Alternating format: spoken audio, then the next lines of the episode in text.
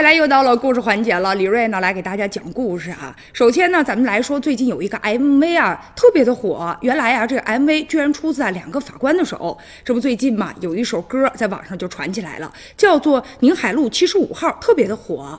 其中啊有几句歌词，我给您念念啊。说当八零后也开始成为中年大叔，青春似乎正渐行渐远，看着自己日渐凸起的小腹，节节败退的发际线啊，是否还记得我们年轻时候的梦想？啊，用一首歌啊，把所有的美好唱给你听。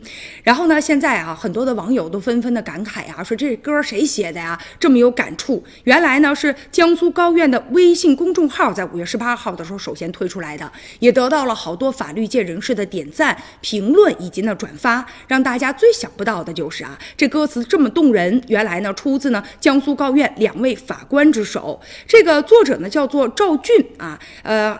另外一个呢，曲作者呢叫做呃朱荣啊，他们俩也感慨说，真的没成想啊，一下子这个反响就这么大。在普通人的印象当中吧，这个法官显得特别的严肃理性啊，然后是不苟言笑的。但是呢，呃，他们俩写的这个歌确实让人觉得特别特别的温暖。其实赵俊这个名字，很多人在网络上都知道啊，他呢写过一个长篇的小说，叫做《绝不妥协》，曾经呢还写过一个科幻的一个这个短篇的一个小说啊，还拿过。讲，所以这样一来呢，算是一举成名了吧？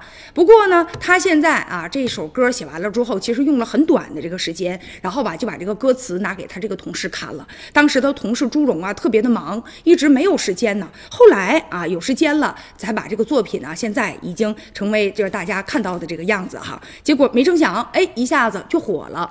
其实啊，这两个法官也讲哈，就觉得确实是挺意外的哈，真的没成想，说自己的作品能够让这么多人一。下下子就感同身受。其实呢，在这个作品当中，大家看到的不仅仅啊是这个法官呐和律师啊，但是呢，也能看到自己生活当中的影子。其实这首作品当中啊，有青春，有梦想，有过去的一些岁月。所以说，各行各业的人都能够感同身受，都能够找到自己的共鸣吧。当然了，这样的一首歌呢，也制作的非常精良，就说也为人物设计了一些动画的形象啊。如果您感兴趣的话，咱们也可以到网上亲自呢去查一查，去看一看。好。